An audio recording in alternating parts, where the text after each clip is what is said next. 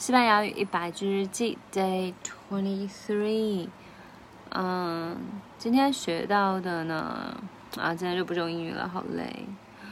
啊，怎么样可以拒绝不想去的饭局呢？而且已经拒绝过一次了，再拒绝一次，他别人会有想法。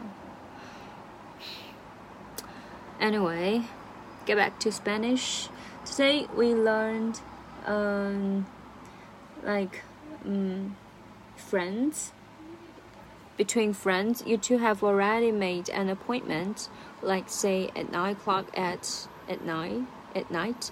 Uh, then you can say, uh, "Quedamos a las nueve."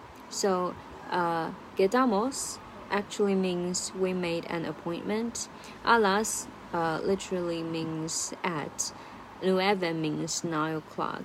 Uh, but remember, you, you can replace nueve with nueve with any other numbers uh, with alas, but you can only use ala with una. Una means one, so that's kind of like uh, one apple, two apples, three apples, yeah. But one apple does not have ha, has that does not have a s and s. So quedamos a la una. Well, we made an appointment at one o'clock. At night or at noon, we have no idea. It depends on the context, maybe. Uh, and also, we can say quedamos a las nueve, uh, quedamos a las ocho, etc.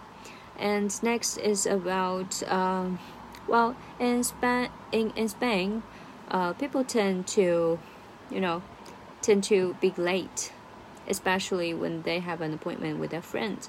So it's very normal to for them to say like, um, "I'm on my way," uh, although they might have already for, uh, forgotten their appointment. But when they picked up the phone, they can also say, "I'm on my way." Uh, it's it's quite usual and normal for them to say so and do so. So I'm on my way in Spanish is, mm, yeah uh, estoy llegando. Let's have a check. Yes, I was right. Ya estoy llegando. Um, ya means already. Estoy llegando. Llegando or llegar. Llegar means uh, arrive. So maybe estoy means mm, me or I am blah blah maybe I have no idea actually. So let's wrap up a, uh, a little bit. Today we learned two sentences. Um, let's meet at 9 o'clock. Estamos a las nueve. Let's meet at 1 o'clock. Quedamos a la una. Uh, I'm on my way.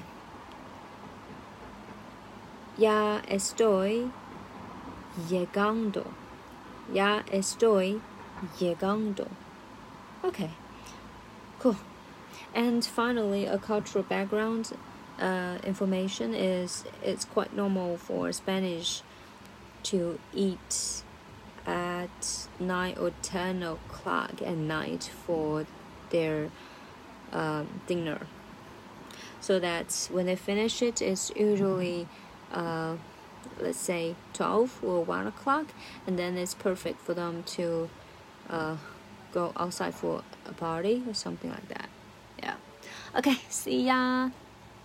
I'm going to attend a dinner with someone. I uh, i'm so tired